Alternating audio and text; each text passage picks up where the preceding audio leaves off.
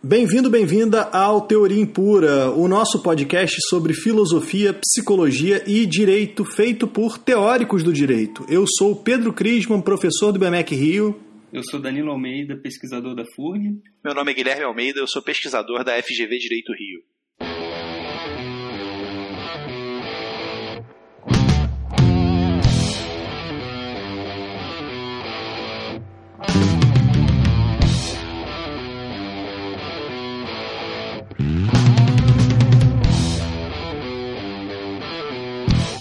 Você está ouvindo o Teoria Impura. Bom, é, começando aqui o nosso episódio, é, antes da gente começar a falar sobre o assunto né, e o artigo que a gente vai tratar hoje, só passar pela nossa sessão de agradecimentos e feedback.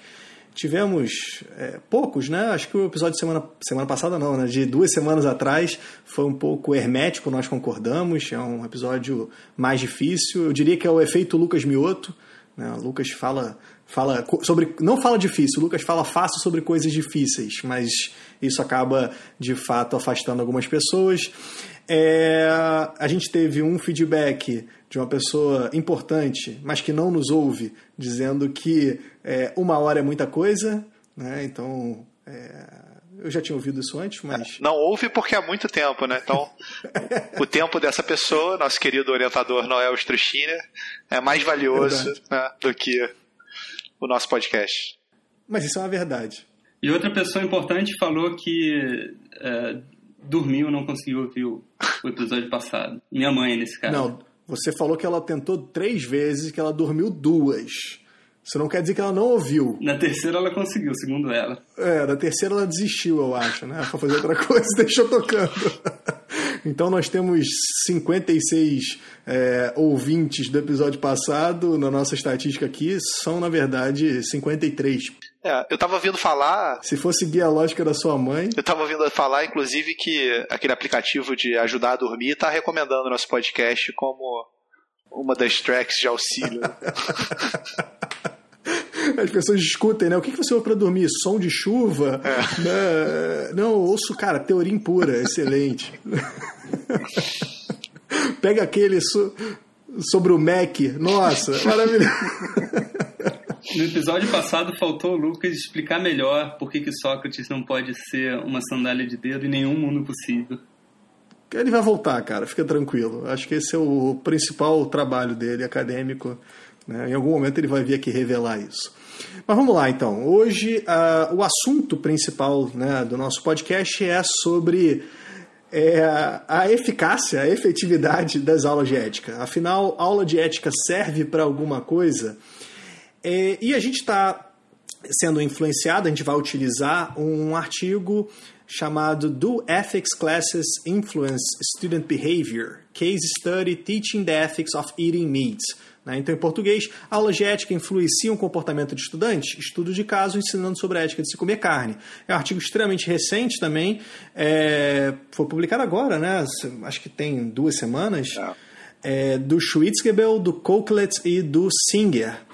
E além desse artigo, nós também vamos discutir um episódio de um outro podcast, talvez seja o maior podcast de filosofia, que é o Philosophy Bites, é, com o Larry Tenkin. Né? O Philosophy Bites é feito pelo Nigel Warburton e pelo David Edmonds. É, quem, quem, já ouviu é, sabe é, bem que é feito por eles. Eles, enfim, têm um sotaque bastante forte, falam mais lento que a gente. Então, se alguém tem sono com o nosso, recomendo fortemente o Philosophy Bites. Mas o Larry Tenkin fala sobre obrigações perante necessitados. É um, um excelente episódio, eu gostei muito.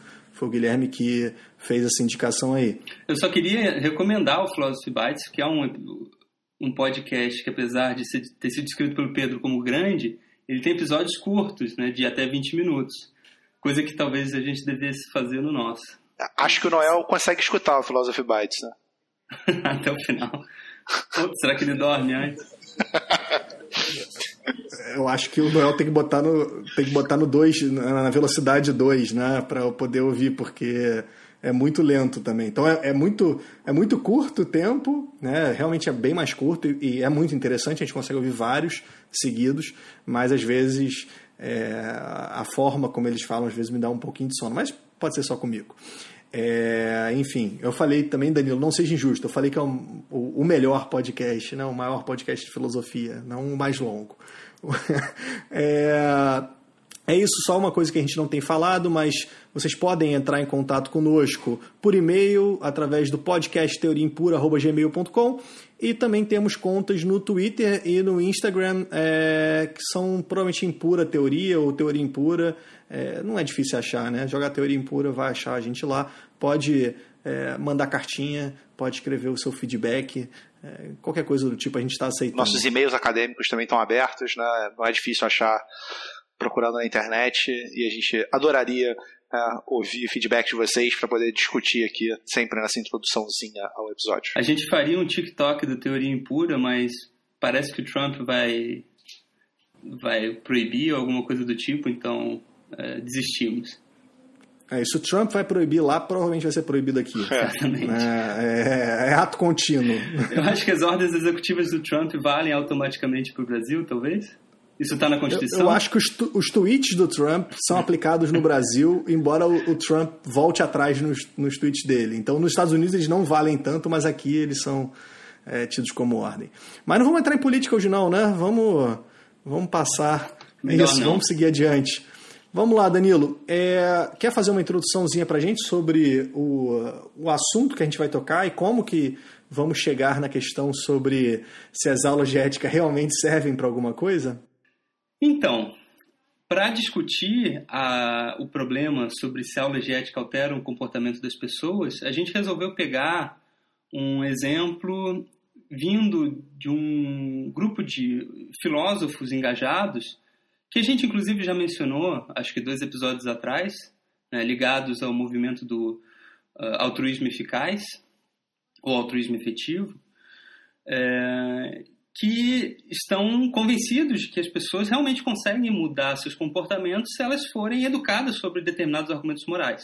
Né? Então, eles se engajam no debate público apresentando argumentos, é, argumentos filosóficos, né, com conteúdo filosófico, mas de maneira bastante acessível para as pessoas. Então, alguns temas são objetos preferenciais desses filósofos.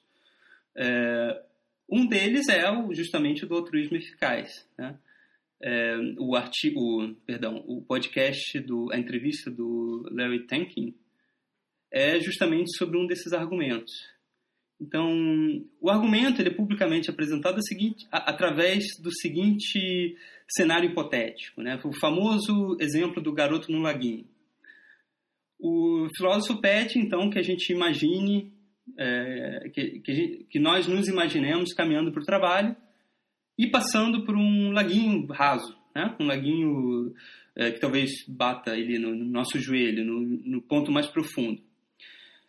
E olhando para o laguinho, distraidamente, a gente percebe que tem uma criança pequena se afogando no laguinho. Né?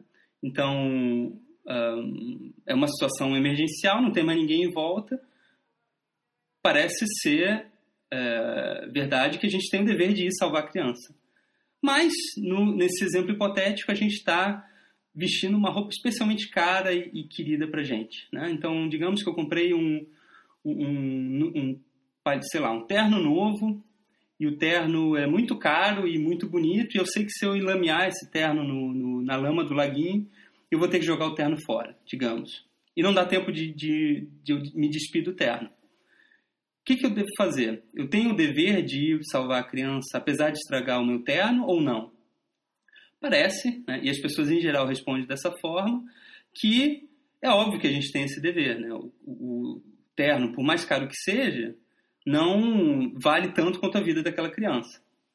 Ah, eu gosto de colocar isso para os alunos sempre de uma forma um pouquinho diferente, né? Ao invés de usar a primeira pessoa, eu uso a segunda pessoa, né? Então eu falo, imagina só um advogado que está indo para o trabalho, né? ele acabou de comprar um terno caríssimo, um terno de R$ 2.500 que ele adora e está ansioso para poder chegar no trabalho com aquele negócio. E aí, no caminho dele, enquanto ele está caminhando, ele olha para o lado, está né? passando por um lago, tem uma criança é, se afogando. Né? Ele olha, ele percebe que aquela criança vai morrer se ele não se jogar no lago, mas ele também percebe que ele vai estragar o terno dele se ele é, ajudar a criança. Pensando no valor que o terno tem para ele, ele não salva a criança, né, e a criança morre como resultado da ação dele. Aí eu sempre pergunto para meus alunos assim: esse cara fez alguma coisa de errado? E a intuição de todo mundo é óbvio, ele fez alguma coisa muito, muito errada. Né? Ele é um monstro do ponto de vista moral. É, eu gosto de acrescentar, eu acrescento mais uma dramaticidade no, no, no, no exemplo. Né? Eu pergunto para eles o que eles fariam na situação. Eu falo assim: imaginem que vocês vão ser promovidos. Então, é o dia da promoção de vocês. Vocês vão finalmente né, serem efetivados no escritório, então vão virar estagiários ou é, vão passar de estagiários para advogados ou vão sair de advogados júniores para advogados sêniores, né? E vocês estão com o melhor terno de vocês, estão passando na frente de uma piscina pública algo do tipo, um lago, e vem uma criança se afogando, não tem outra forma, vocês precisam entrar na, piscina para salvar a criança, senão ela vai morrer. É, só que se você entrar na piscina, além de estragar a tua roupa, né, você vai chegar atrasado no trabalho no dia da sua reunião de promoção, o que provavelmente vai fazer com que você não seja promovido.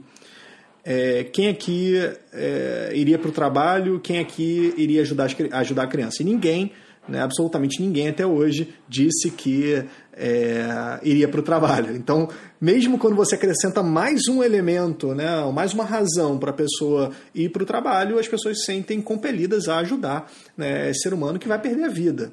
É, então, é, realmente esse, esse exemplo é fascinante. Então, parece óbvio que a gente tem a obrigação de fazer esse pequeno sacrifício pessoal né, na nossa vida em prol de, uma, de um enorme benefício para a vida de outra pessoa. Né? No caso, a gente vai salvar a vida da criança. Isso parece ser é, incontroverso. No próximo passo do argumento, o que o, esses filósofos dizem é que, bom, a gente é apresentado com situações como essa o tempo todo, porque a gente sabe que tem pessoas morrendo por causas muito facilmente evitáveis em, nas, nos, nas regiões subdesenvolvidas do mundo, é, diariamente, toda hora, a cada minuto. Né? E a gente, assim como o, o advogado playboyzinho com um terno novo, uh, continua vivendo a nossa vida normalmente como se isso não estivesse acontecendo. Aí a, é, a, pergunta que eles fazem é: existe alguma diferença moralmente relevante entre o garoto se afogando no lago próximo da gente e, uma, e um garoto uh, morrendo de, de uh, complicações da malária ou então de, de, de, subnutrição ou alguma, alguma causa, causa facilmente evitável como essas? É, a, a, o fato deles estarem longe, não estarem é, é visíveis para a gente cotidianamente, deveria ter alguma diferença moral? Parece que não. Né? As pessoas parecem concordar que essa diferença não existe e que, portanto, os casos são moralmente semelhantes. Né? Parece que existe, que a gente talvez tenha uma obrigação também com essas pessoas que estão cotidianamente morrendo por causas evitáveis. Para colocar a mesma coisa de uma forma um pouquinho diferente. Então, o que eles estão falando é o seguinte: da mesma forma como o advogado podia ter prevenido a morte da criança ao entrar no laguinho e estragar o terno de 2.000, 2.500 reais dele, a gente também poderia salvar crianças, né, sei lá, na África, na América Central, ou no Nordeste, no Norte do Brasil, se a gente, ao invés de comprar coisas é, é, extravagantemente caras, e aqui o extravagantemente caro pode ser bem barato, mas, por exemplo, um terno de R$ 2.500, é, a gente estivesse doando esse dinheiro para caridades efetivas. E aí tem todo um outro argumento sobre se isso empiricamente é verdadeiro ou não, mas pelo menos para aceitar o argumento deles, vamos supor que dois mil reais seja o suficiente para salvar uma criança é, em um desses lugares. Então o argumento deles é: se você aceita a intuição no caso do laguinho, você também deveria aceitar a ideia de que você tem uma obrigação de não gastar frivolamente dois mil reais que você poderia estar empregando para salvar uma criança é, em necessidade. É, o próximo passo do argumento é justamente mostrar que existem é, formas de quantificar o quanto custaria salvar pessoas que, que estejam nessa situação de vulnerabilidade. Né? Então, um exemplo bastante famoso é o da Against Malaria Foundation, né? Fundação contra a Malária. Parece, né, as evidências indicam que, se levarmos tudo em, tudo em conta, em média, cada doação de 3 mil ou 3.500 dólares, eu não me lembro bem, equivale a uma vida salva, né? Através da compra, o que eles fazem, eles compram telas com, com repelente de mosquito para as crianças poderem dormir sem serem picadas pelo mosquito que transmite a malária.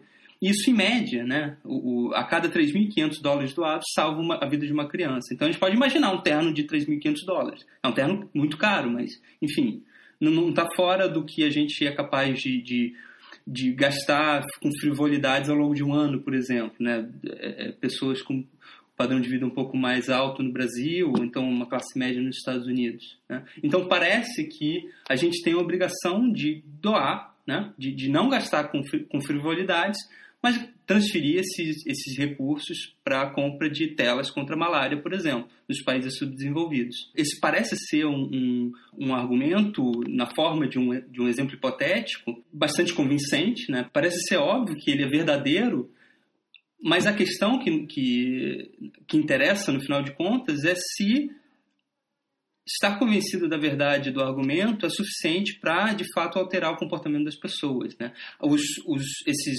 filósofos engajados, como Peter Singer ou então Will MacAskill, do, de dois episódios atrás, acreditam que sim. Convencendo as pessoas de que esses argumentos são verdadeiros, a gente consegue alterar o comportamento dessas pessoas. Eles têm algum sucesso para demonstrar, né? mas a evidência ainda é ambígua. Aí o objetivo do artigo que a gente vai discutir hoje é exatamente esse, né? Ver até que ponto você ser educado em um argumento ético é suficiente para que você mude o seu comportamento. É, só para fazer a Danilo, eu também sou muito convencido por esses argumentos. Né? Eu certamente me sinto muito mal hoje em dia quando eu estou gastando dinheiro com frivolidades, porque eu me lembro da força dos exemplos do Peter Singer é, e, e, dessa discussão toda. Eu acho que ele tem um argumento muito, muito, muito bom é, para dizer que a gente não deveria gastar o nosso dinheiro com frivolidades quando a gente sabe que existem pessoas que podem ser ajudadas de forma efetiva é, é, no mundo. Né? Então a gente teria uma obrigação moral para com essas pessoas. E até hoje em dia, eh, tem várias instituições que, cujo único objetivo é tentar maximizar o seu impacto do seu dinheiro. Né? Então você pode, ao invés de né, doar diretamente para a Against Malaria Foundation, dá para uma GiveWell é, e tem outras é, é, ONGs, né, empresas que fazem isso e, e, e ter certeza de que o dinheiro vai ser bem gasto. Só queria adicionar uma coisa, né? Por isso que eu tinha sugerido o episódio do Philosophy Bites. Porque na época que eu ouvi esses argumentos pela primeira vez, eu fiquei muito convencido, achei eles incríveis, né, virei o chato que em todos os lugares que ia é, falava dos exemplos do Peter Singer né, e comentava. Então por que, que você tá. Desmarca a sua viagem, né, doa tudo para caridade, porque é muito importante fazer isso. Né? É, e aí, de repente, eu, eu vi esse episódio e, e ele tem um contra-exemplo muito bom. Aí o contra-exemplo dele é o seguinte: imagina uma situação muito parecida. Então o advogado continua indo para o trabalho, né, e ele passa por um laguinho e ele vê uma criança se afogando no laguinho. Só que esse advogado é um big shot, né? Ele é um cara que tem muita grana e por ele ter muita grana ele acaba gastando muito, muito dinheiro em frivolidades. Uma dessas frivolidades está com ele no momento desse incidente. Ele está usando um Rolex extremamente caro. E por ser um Rolex extremamente caro, ele tem um mecanismo intricado que faz com que ele seja muito difícil de tirar, né? justamente para que ele seja difícil de roubar. E esse Rolex custou 15 mil dólares para esse nosso advogado Big Shot. Né? Aí quando ele olha a criança se afogando, ele pensa, meu Deus, né, eu tenho que salvar essa criança, não importa o terno que eu estou vestindo, não importa o Rolex, certamente eu tenho uma obrigação moral imediata e muito forte para com essa criança eu tenho que é, salvá-la. E ele começa a, a correr em direção ao laguinho, totalmente decidido a fazer aquilo, mas quando ele está quase chegando no laguinho, lhe ocorre o seguinte pensamento: ele fala, poxa, mas a vida dessa criança não vale mais nem menos do que a vida das crianças na África, ou no Nordeste do Brasil, ou na América Central. É, e eu sei, pelo argumento que o Danilo acabou de me apresentar, que, sei lá, com 3 mil dólares para facilitar as contas, eu consigo salvar uma criança nesses lugares. Mas, peraí, o meu relógio vale 15 mil dólares. Isso significa que, se eu vender o meu relógio, que vai ser completamente inutilizado depois desse mergulho nesse lago né, fedorento, é, é, se eu, ao invés de pular esse lago, vender esse relógio por 15 mil dólares e doar o dinheiro inteiro, ao invés de ter salvado uma criança, eu vou salvar cinco crianças. Né? Se eu sou um utilitarista, eu tenho que achar que essa é a coisa certa a se fazer. Então vamos supor que esse advogado, né, ele no último segundo, ele segura o pulo, deixa a criança se afogar, né, e aí no dia seguinte ele cumpre a promessa mental que ele fez consigo mesmo. Ele tira o relógio, vende aquele relógio né, e salva cinco crianças na África com as doações que vieram daquele relógio o ponto do Larry Temkin é que é, ele duvida muito que qualquer um de nós convidaria esse cara para jantar na nossa casa ou que a gente elogiaria ele falando nossa cara você é um herói moral. A gente provavelmente acharia ele tão monstruoso quanto o advogado do primeiro exemplo. É, e isso me deixa um pouco balançado com relação às premissas utilitaristas. Não sei qual é a opinião de vocês.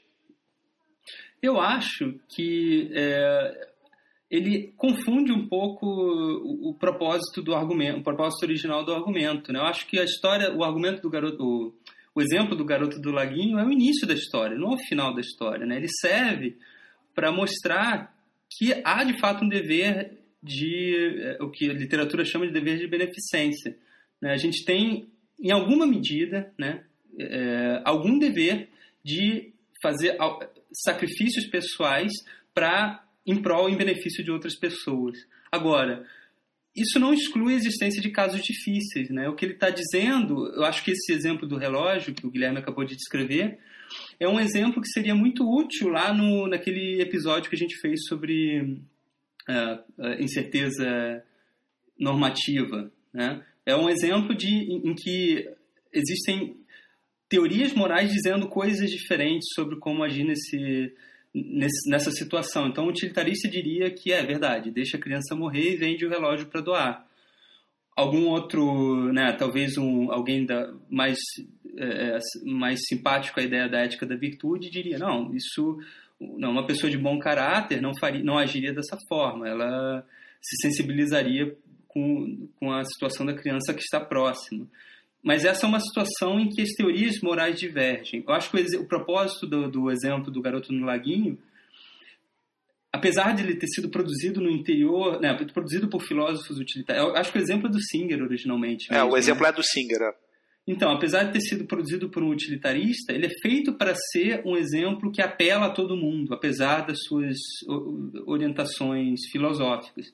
Né. Então, é, ele, no, no, final de contas, o Tenkin está aceitando como premissa aquilo que o, que o Singer está tentando demonstrar com, a, com, o argumento do, do garoto no laguinho. Quer dizer, ele está reconhecendo que existe um dever de ajudar os outros. Né? Ele está só falando que existem, que, que, existem outros deveres concorrentes. Né? Então, existe o dever de não ser um, um uma pessoa fria, né? é, é, a ponto de ver uma criança morrer na sua frente e não fazer nada. Né? Mas nota como isso gera pressão para o utilitarista, né? Você está falando assim, olha, não, né, a sua teoria moral tem exigências, porque eu acho que, o, como você mesmo falou, né, quando estava discutindo a pauta, nem o, o Will McCaskill e talvez nem o Peter Singer discordariam de que essa é a obrigação do utilitarista. O utilitarismo prescreve que você deve né, deixar de pular no laguinho e vender o seu relógio depois.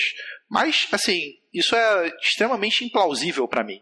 Né? E o fato de que isso é implausível talvez diminua um pouco a intuição inicial de que a gente deveria parar de ter qualquer luxo imediato.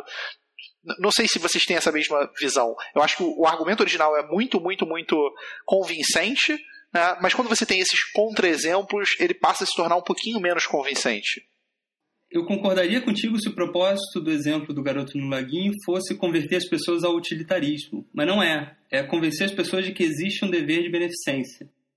Certo, mas eu, eu, não sei se eu concordo totalmente com você. Eu acho que, pelo menos a forma como o Peter Singer e o Will McCaskill usam hoje em dia o exemplo do laguinho, é muito no sentido de você não deveria estar é, gastando superfluamente, você deveria estar usando esse dinheiro todo para poder dar. É porque isso é compatível com outras, outras teorias morais, né? Então acho que é isso é. que o Danilo está sustentando. Isso. tipo, olha, pouco importa é, se eles são utilitaristas e usam esse exemplo. Eu consigo ser um kantiano e acomodar essa, essa intuição deles. Né? Eles têm uma boa intuição, nós realmente temos um dever de ajudar os outros e esse dever não tem uma necessariamente uma base utilitarista, mesmo que eles clamem por isso. É, só entrando na discussão aqui, né, é, pulando nela, eu acho que a gente tem dois pontos que são interessantes aqui.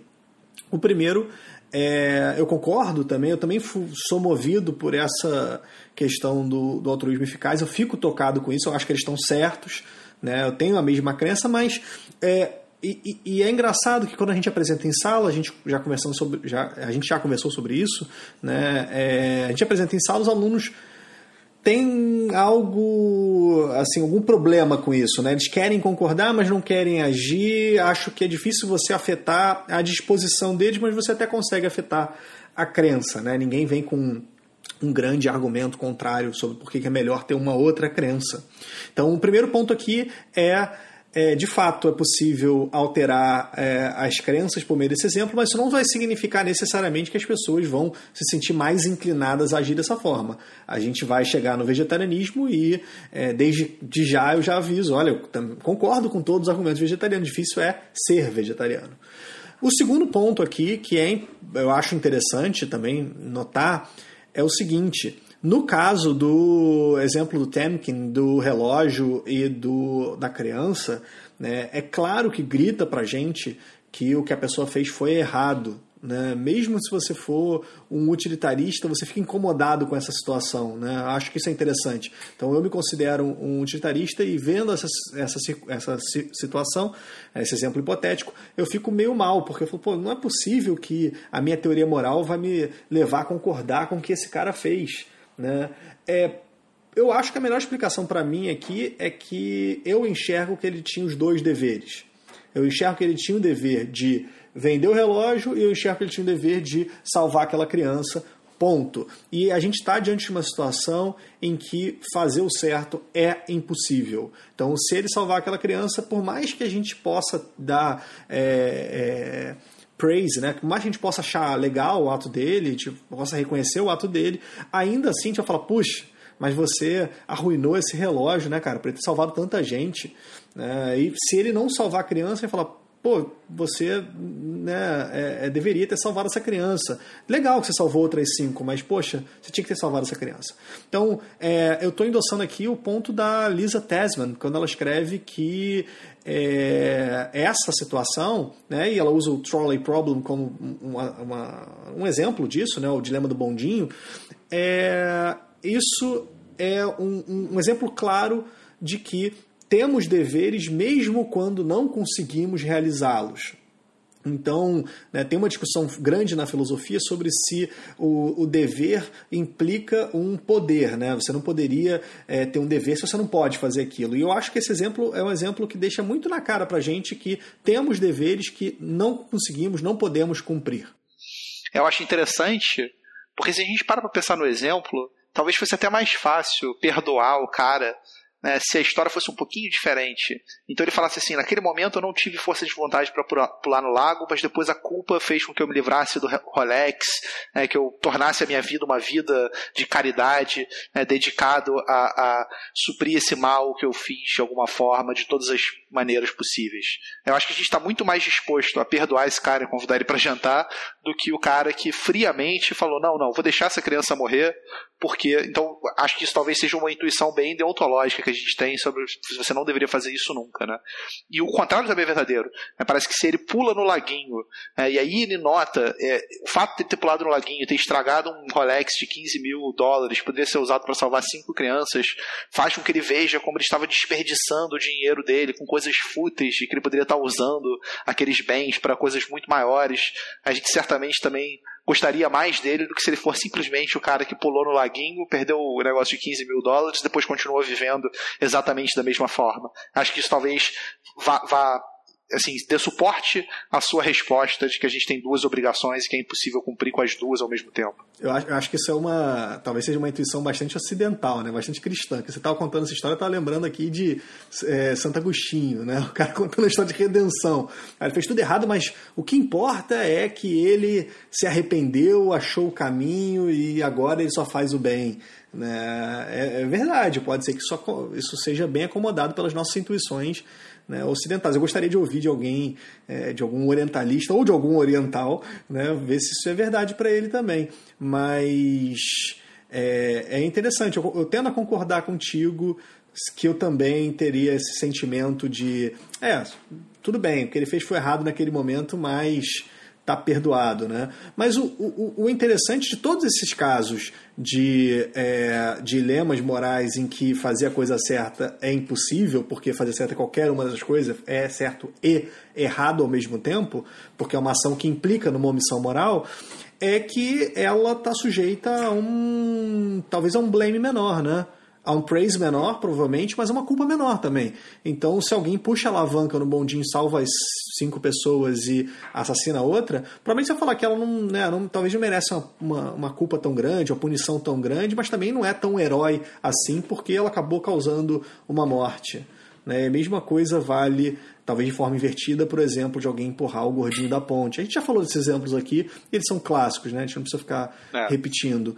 Mas eu acho interessante isso. Eu acho que isso descreve bem, é, é, pelo menos a minha sensação, quando eu vejo casos concretos, né? Muito mais do que esses exemplos, esses experimentos mentais abstratos, em que, em que todos os, os elementos que fazem, né, que tornam verossímil uma situação são, re, são retirados, são abstraídos.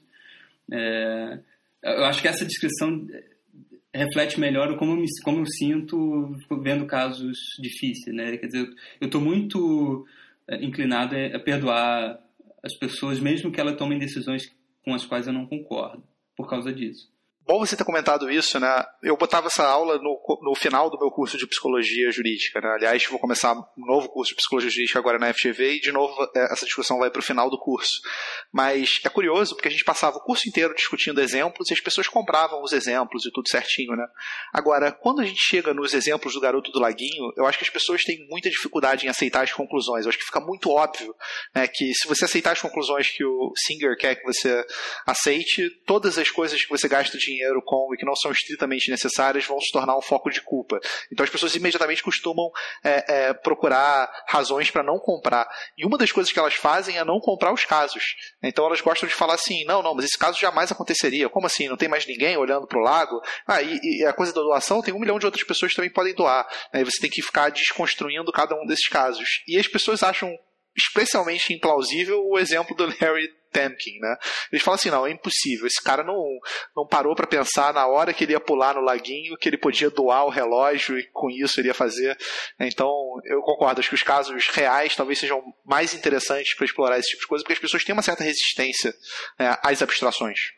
Guilherme, o, esse episódio do podcast vai estar na, na, bibliografia obrigatória da disciplina, Psicologia Jurídica? Não, mas vai ser recomendado, né? Vai ser recomendado. Vai, né? Existe uma. Então, essa é uma questão que é, é, é cara ao, a, esses filósofos é, engajados. Né? Uma outra questão que é cara também a esses filósofos engajados é a questão do vegetarianismo ético. E o problema tem mais ou menos a mesma estrutura. Né? É, uma, é um argumento que é produzido no interior do, do, da teoria moral do utilitarismo, mas que deve apelar, deveria apelar a qualquer é, é, é, pessoas que, de qualquer orientação filosófica. Né?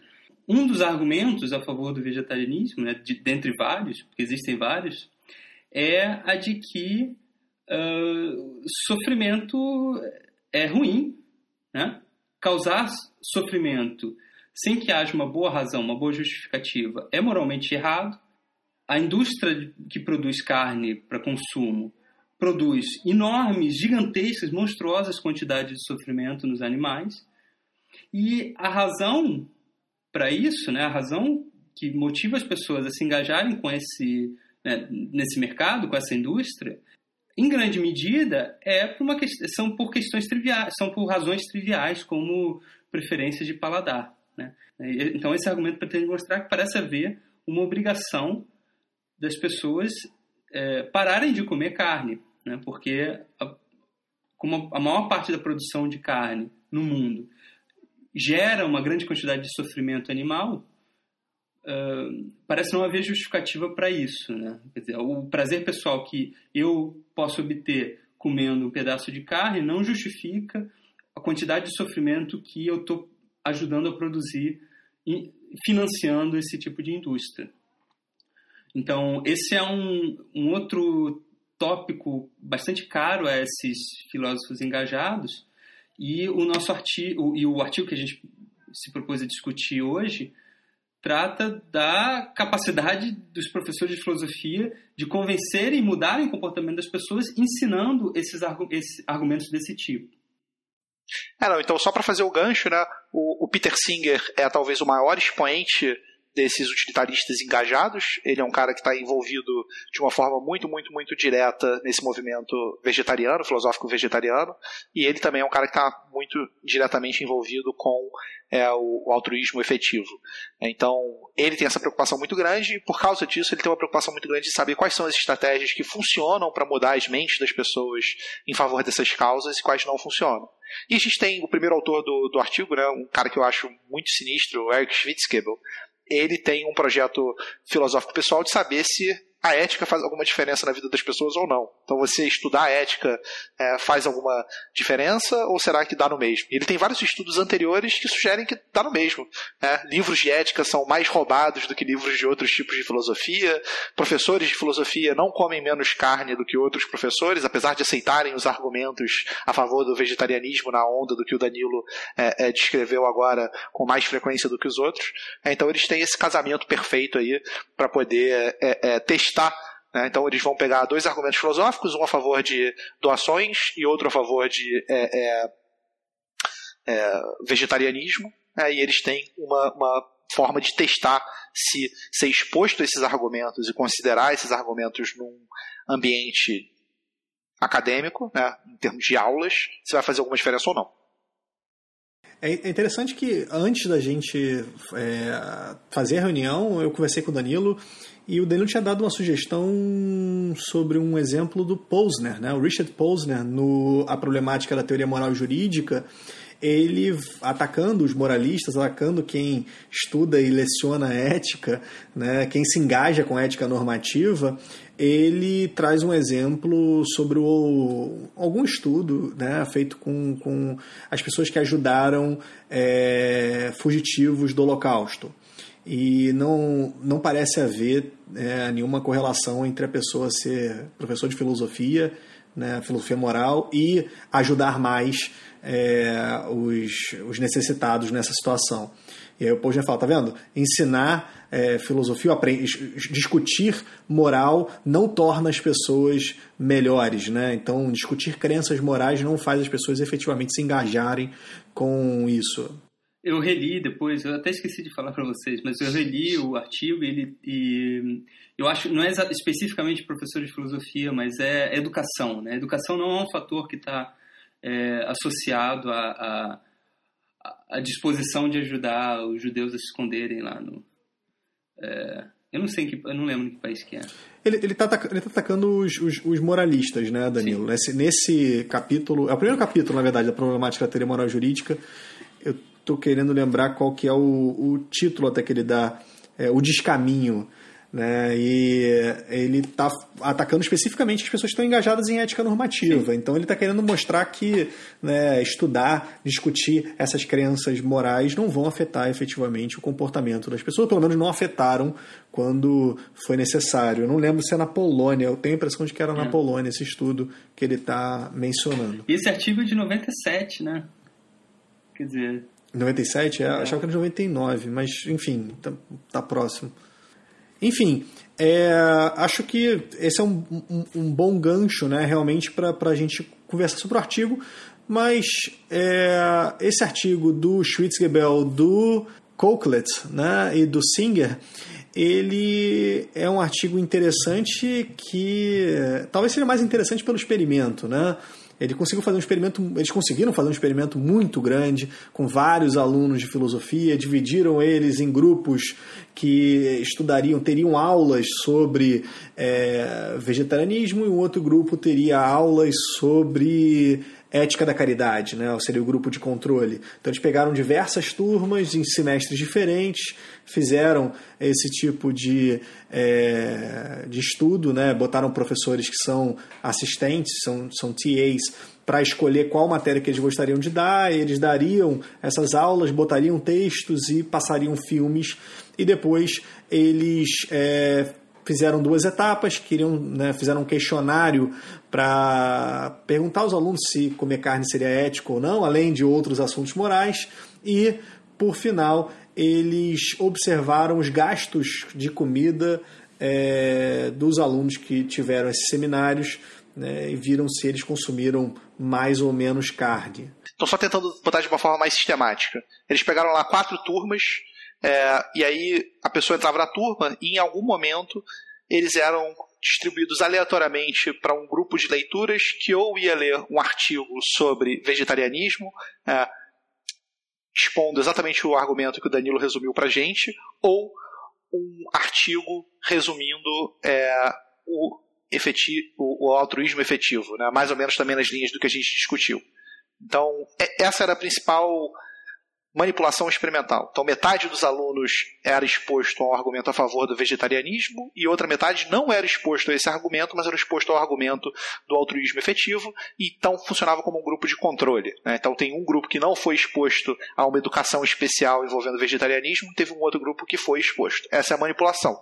E aí, o que eles estão medindo e essa para mim é a grande sacada do estudo, e é por isso que o estudo é super interessante, é porque a principal variável dependente deles é o comportamento dos alunos. Eles conseguiram acesso é, à base de dados lá das cafeterias e dos refeitórios da Universidade da Califórnia, é, onde o, o Schwitzgebel dá aula, e aí eles tinham como ver quanto que os alunos estavam gastando com produtos que envolvem carne antes e depois. Então foi isso que eles fizeram. Eles viram assim: será que essa galera que foi exposta a argumentos é, sobre vegetarianismo comprou mais ou menos carne é, depois de ter sido exposto ao argumento a favor do vegetarianismo? E como que esse grupo se difere do outro grupo que não ouviu nada a respeito de vegetarianismo?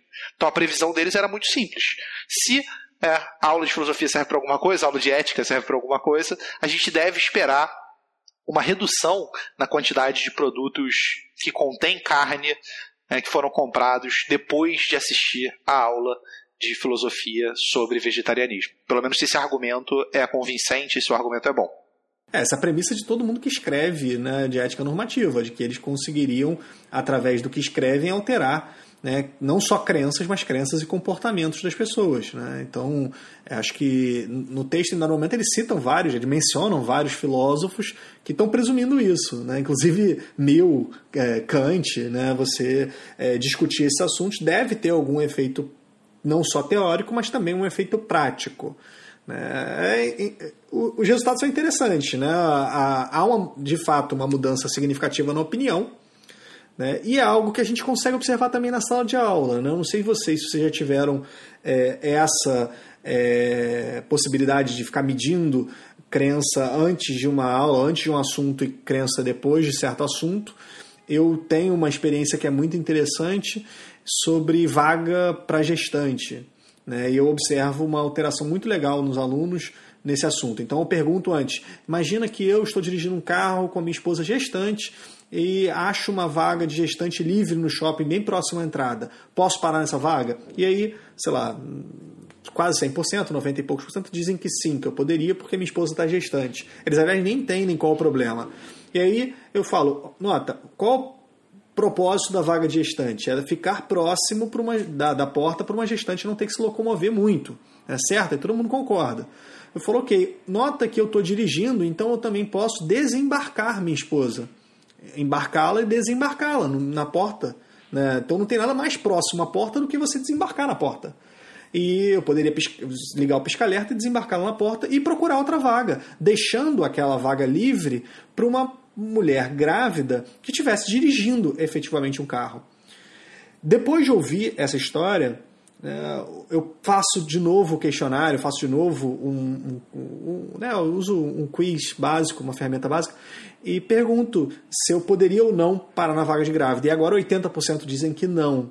Mas você está só testando crenças, né? Eu sinto muito informar que na época que eu estava o chato do, da criancinha no lago, eu nunca convenci ninguém a cancelar a viagem, cancelar pedido de jantar. As pessoas continuaram se comportando exatamente como se comportavam antes.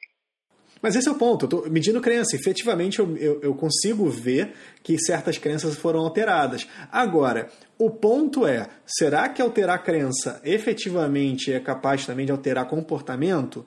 Né? E eles estão acreditando que sim. Né? O, o, o resultado que eles tiveram é que as pessoas mudaram também né? as pessoas é, foi forte, né? Mas 7% das pessoas alterou em comparação, é claro, ao ter o hábito de consumo. Vamos tomar cuidado, né? Não é que é 7% das pessoas. A ideia é que.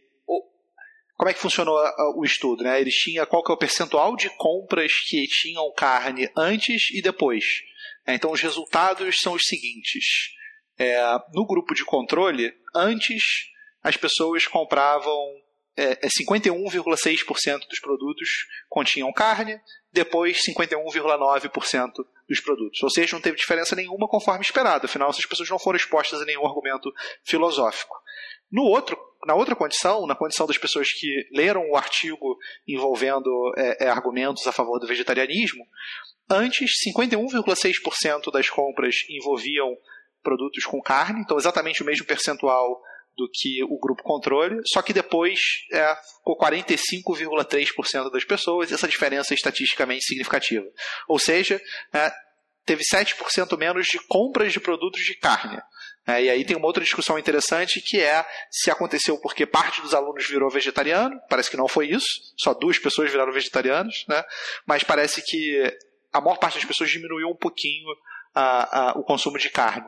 É, então é, é, a maior parte eu não sei, né? Porque de fato só 7% de redução. Então é, vamos supor que fossem que cada um consuma uma vez só, seria só 7% das pessoas que teve, é, é, em comparação ao outro grupo que teve essa redução aí. Um resultado bastante modesto. Eu não sei por que ficar feliz com esse resultado, sinceramente. Você queria ficar triste? Você ficaria triste com esse resultado? Eu, claro que eu ficaria. Eu espero que meus alunos não estacionem nas vagas de grávida. Né? é, eu, eu, espero que eles sigam o que eu, que eu falo. Né? É como você imagina um professor de matemática falar, ah, depois de terminar né, um ano inteiro de aula, e falar assim: não, 7% dos meus alunos sabem trigonometria agora, pô. Você não fez diferença quase nenhuma, né? Assim, é muito baixa a diferença. Mas eu me impressionei com a, tua, com a convicção com que você falou que teus alunos mudaram suas crenças depois do, do, do argumento que você apresentou. Você não, você não achou que eles simplesmente falaram o que você queria ouvir para puxar teu saco ou para passar o assunto? Você achou eles que não precisam disso, cara. Eles não precisam disso. É chato pra caramba esse assunto. Olha, eu, eu devo estar fazendo alguma coisa de errado, porque eu não sinto que eu tenho esse poder, não. E, bom, os, é, é, mais, alto, mais alta que a autoestima do Pedro é a, auto, é a autoestima dos autores do, do estudo, né? Porque eles realmente acharam que isso foi um, um resultado é, é significante e que deveria motivar os, aqueles utilitaristas engajados a seguirem nessa estratégia de tentar convencer as pessoas, até tentar alterar o comportamento das pessoas Eu discordo um convencimento. pouco. Porque afinal, aulas de aulas de ética na universidade têm esse poder. Eu discordo um pouco, né? Não acho que essa seja a leitura correta. Até mostrei para vocês um pouco antes um, um, post no blog do Eric Fitzgibbon, que, aliás recomendo muito, The Splintered Mind, né, no qual ele discute o fato de que saiu nessa mesma semana esse artigo dele com Peter Singer falando sobre a diferença que faz você ter uma aula de ética sobre vegetarianismo e um outro, uma outra entrevista dele no qual ele falava de trabalhos anteriores dele que levavam a crer que conhecer mais filosofia moral não fazia a menor diferença é, na forma como você se comporta. E aí, a conclusão dele final é que é parecido com o que vocês estão tendo, né? Fez uma diferença pequena, não sei se dá para atribuir tudo ao conhecimento, tem vários outros fatores que podem explicar isso, então pode ter alguma coisa a ver com a influência social, as pessoas podem ter ficado emocionadas com é, as experiências dos assistentes de ensino, que ele mesmo diz que são todos vegetarianos. Então pode ser que esses outros fatores estejam tendo um peso muito maior do que é, a aula em si. E vale lembrar que eles até falam que em algum momento essa, esse artigo foi uma colaboração adversarial. Então Schwitzgebel achava que não ia ter efeito nenhum, enquanto Peter Singer e o outro autor lá, cujo nome a gente tem um pouco de dificuldade de falar, né, ou é Coquelet ou é Coquelet, né, eles achavam que ia fazer alguma diferença. Agora, eu também acho que é justo, cara, porque esse é um estudo pré-registrado. Né, então, antes deles terminarem o estudo, eles falaram assim: olha, a gente vai testar a diferença entre esses dois grupos aqui. E se der estatisticamente significativo, a gente vai considerar que a nossa hipótese foi confirmada. Se não der, a gente não vai concluir nada. Aí eles vão lá e fazem o teste. O teste dá um efeito estatisticamente significativo. O efeito é grande? Não é grande, né? como vocês falaram, uma diferença de 7%. Mas ele é estatisticamente significativo. Dá para a gente dizer que é, é, tem uma diferença entre esses dois grupos, mesmo que essa diferença não seja muito grande.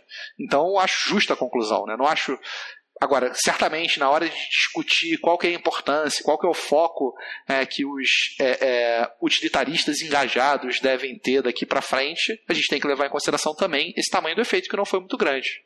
Acho, acho que a gente um dia tem que discutir também a importância da significância estatística, né? É, porque, falou, mas é estatisticamente significante. Ok, mas é muito baixo isso. Né? Alguém lendo esse artigo vai usar isso para quê? Vai usar. Né, no, a, a, conclusão parece induzir a gente a tentar é, focar em realmente ensinar as pessoas, dar aulas de ética sobre outros assuntos são importantes, né?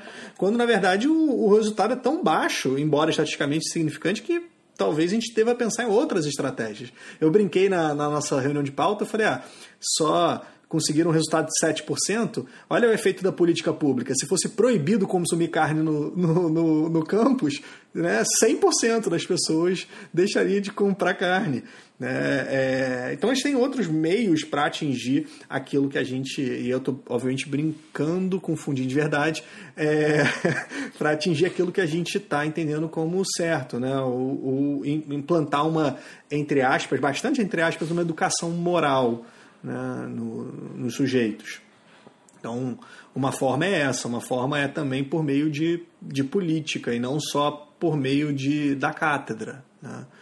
É, eu, eu, eu, eu, fiquei bastante né, é, triste com esse resultado, eu confesso. Eu realmente queria que tivesse um efeito maior, mas eu acho interessante porque a minha experiência com é, esse assunto reflete um pouco do que aconteceu no resultado. Então eu concordo com os argumentos e tenho dificuldade de implementar.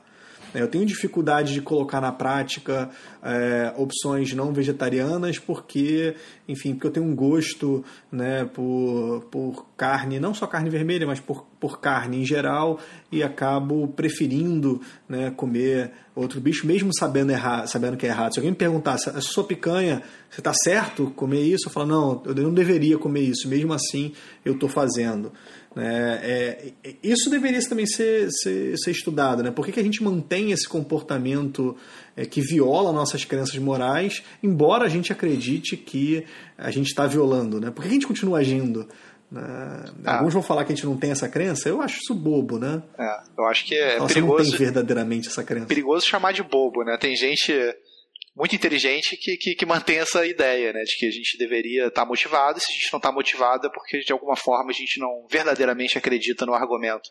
Mas eu compartilho da sua é, é, experiência, né? Eu também aceito esses argumentos e não é, coloco eles em prática. É, assim, eu até estou agora me esforçando bastante para diminuir bastante a minha meu consumo de carne vermelha.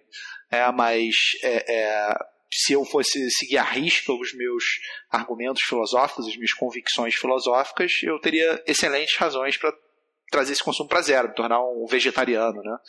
É, mas acabo preferindo não fazer isso. E o mesmo vale também para o altruísmo efetivo. Né? Uma coisa interessante que a gente não discutiu ainda é que não teve efeito nenhum a leitura sobre é, altruísmo efetivo. A gente viu que, que então, óbvio que não ia ter efeito nenhum na, nos gastos das pessoas na cafeteria, né, no refeitório da universidade, mas como o Pedro falou, tinha também um outro aspecto que era um questionário, no qual você fazia perguntas sobre é, se a pessoa achava que você tinha uma obrigação de doar tudo que você tinha supérfluo ou não, é, e essa aula, que certamente explorou exemplos como o do garotinho no lago não fizeram a menor diferença. Se alguma coisa, as pessoas é, tiveram menos crença é, é, nas proposições que elas deveriam doar o dinheiro que está sobrando do que as pessoas que ficaram na condição do vegetarianismo, o que é surpreendente. Né? Uhum. É, bom, já que a gente está compartilhando relatos anedóticos, eu tenho, eu concordo com vocês e, e esse, é, é, é, esse, essa reflexão que os autores colocam no final do artigo, né, de que existem outras estratégias para mudar o comportamento das pessoas. Então, além da, do convencimento racional existe a questão do eh, contágio emocional, né? As pessoas às vezes é, algo as move, né? É, sem que sejam tenha forma de argumento racional para mudar o comportamento. E o, o, também outra estratégia é a influências sociais, né? Quer dizer, a pressão do, do, do meio das outras pessoas tem um papel grande, né? No, no que a gente, no, nos nossos hábitos. E a minha sensação, eu a minha experiência com isso é que é, eu passei muitos anos da minha vida absolutamente convencido de que é, é, do argumento do vegetarianismo ético, mas sendo sempre vítima da fraqueza da vontade, né? Eu nunca nunca estive suficientemente motivado para fazer qualquer coisa em relação a isso.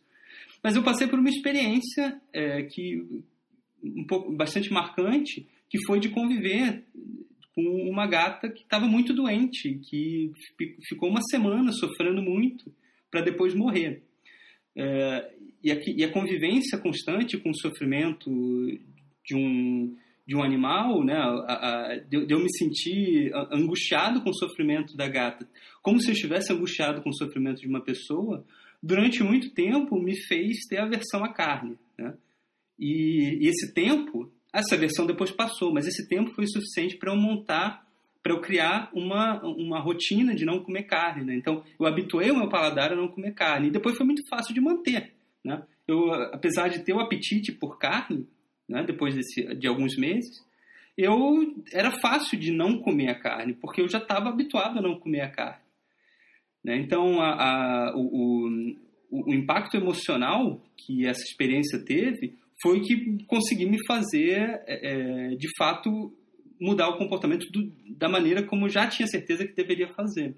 E eu ainda consigo, e eu ainda sinto a pressão do, do, das influências sociais, né? Então, curiosamente, o vegetarianismo ético ou vegetarianismo em geral incomoda as pessoas, né? Eu, eu não sou um cara militante, mas as pessoas se sentem um pouco desconfortáveis sabendo que eu sou vegetariano, né? E, e, e é muito difícil comer fora, por exemplo, e tal.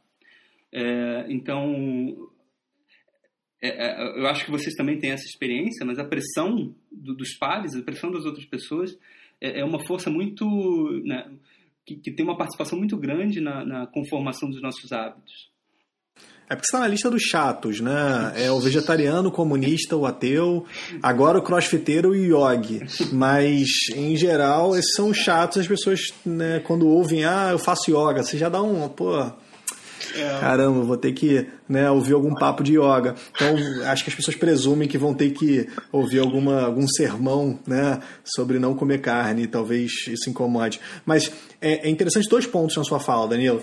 É, primeiro, sobre a questão do, da transmissão do sentimento, né? Uhum. E como o, o sentimento impacta a nossa ação. A PETA, o PETA, né, é, ela aposta bastante na nessa nesse contágio do ou na exposição do sentimento na exposição ao sentimento da, da, do sofrimento né? Então os vídeos são vídeos muito fortes de como os animais são mortos né? E, e, e o debate acaba ficando nisso né? De, de como é, a gente não deveria né, é, continuar com isso porque é muito sofrimento o que é até interessante porque ó, aqueles que são né, consomem anima, é, é, carne animal é, kasher, né, que passam pelo procedimento de não sofrimento, acham que estão imunes a esse, a esse argumento. Então sempre tem alguém na sala que levanta, ah, mas eu, enfim, eu consumo kasher, então não tem problema. Né? E eu acho que é só um. Eu falo assim, ah, mas a morte tem um problema, não é, não é o sofrimento, é a morte. O, você não. Você matar de uma maneira hum, é, é, sem sofrimento é só mais eficiente, mas continua sendo imoral. É, e eu gostaria de compartilhar um, um, um, a minha experiência com isso, que foi eu também vi esses vídeos né, da, da PETA e fiquei motivado a não comer carne. Então, eu sei que o seu foi, foi a sua gata e você sofreu com isso, mas eu sofri vendo o vídeo genuinamente. Só que no dia seguinte eu estava comendo né, língua de boi e eu esqueci, eu falei, ah não, eu tinha prometido que eu ia virar vegetariano. Eu confesso que o, o, o, o maior impacto que eu tive não foi é, em relação a experimentar sofrimento do animal, mas sim experimentar felicidade. Então, tem um vídeo também bastante famoso na internet em que vacas são liberadas depois de um inverno, né, de um celeiro. Então, elas estão dentro do celeiro, elas são liberadas e elas estão tendo contato com a grama pela primeira vez depois de algum tempo. E elas ficam muito felizes elas ficam pulando, né? Eu nunca imaginei que um bicho daquele tamanho, daquele peso, pudesse pular. Mas ele pula, ele roça a cabeça na grama e, e isso me causou um impacto muito grande, né? De caramba, né? Esse, vi, esse bicho valoriza a vida, né, tal, tal como eu, né, valoriza é, é, ruim, mas ele experimenta a vida de uma maneira semelhante a que eu experimento, né, o desejo pela vida. E isso me causou um impacto maior. Então, é, quanto ao, ao contágio de emoção, concordo contigo e a criar o hábito também. Agora, só um, um, um pontinho aqui que é bastante interessante é sobre a questão do, da norma social, né, Danilo? A, a Cristina Bicchieri tem um livro bem legal, Norms in the Wild, que, em que ela vai discutir alguns casos de que as pessoas estão convencidas ou são informadas de que a ação delas é, é errada ou é prejudicial a elas e mesmo assim elas não conseguem agir. Então, nós temos alguns casos, por exemplo, de pessoas que não dão o colostro para as crianças, né, mesmo sendo importante. Então, elas dão água para o recém-nascido. Ou pessoas que ainda defecam em público. Né? Então tem. Você fala assim, ah, mas a ONU vai lá e instala banheiro público, é só isso. Não, não é. Elas sabem que elas devem ir ao banheiro público, elas sabem que elas não devem fazer isso ao ar livre e mesmo assim elas continuam fazendo. Qual o problema aqui? Né? O problema é uma norma social difundida de que aquilo é permitido, de que aquilo é obrigatório. Então, é, isso tem impacto muito grande na nossa vida. É, eu não tenho história nenhuma edificante para poder compartilhar, infelizmente. Eu vou ficar devendo. Você é o Erasmo essa. Carlos, cara. Você, você é a fama de mal aqui do podcast. eu vou ficar devendo essa. A minha pergunta para vocês é a seguinte: né, vocês vão ficar felizes quando os nossos milhares de ouvintes, é, 7% do consumo de carne deles for reduzido ao longo das próximas semanas por causa desse podcast? Eu vou ficar bastante feliz. 7% de, de 50 é quanto? É. 3,5. É melhor você perguntar para alguém do Supremo em Números, que eu tô por fora dela. Cara, eu, eu pensando numa lógica, né, enfim, a lógica do, do tiozão do Zap, se você for somando 7%, 7%, 7%, um dia a gente vai bater os 100%. Aí todo mundo vai ser vegetariano por causa do, do teoria, do teoria impura. impura. Pensa só. Vai bater e passar. 200%, né? Os animais vão parar de comer carne. Peter Singer que nada, né? É o teoria impura que vai, que vai resolver tudo. Mas ah, Exatamente. eu acho até que a gente tem motivos para ser otimista, né? Porque a gente não só fez os argumentos, mas também teve o lado narrativo, vocês compartilhando histórias edificantes, é, e o lado emocional também, que a gente tentou dar uma apelada. Verdade. É, isso aqui tá, tá virando programa do Gugu, mais ou menos, né? é. a, gente, a, gente, tem de tudo. Tem informação, tem um momento né, em que a gente toca o coração do, do nosso espectador, enfim. É, acho que é isso, né, gente? Tem mais alguma discussão que a gente esqueceu de levantar? Estão satisfeitos? Satisfeitíssimo. Tô satisfeito. Até porque eu comi uma picanha agora antes, tava uma delícia. Tô brincando. É, eu vou pegar um hambúrguer agora. É. Vegetariano. vegetariano. É.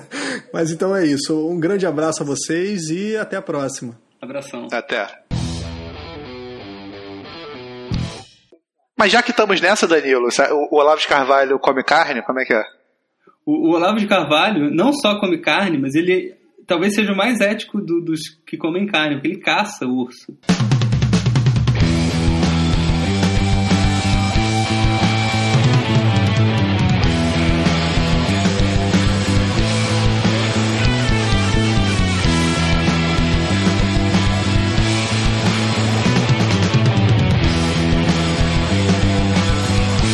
Você ouviu o Teoria Impura.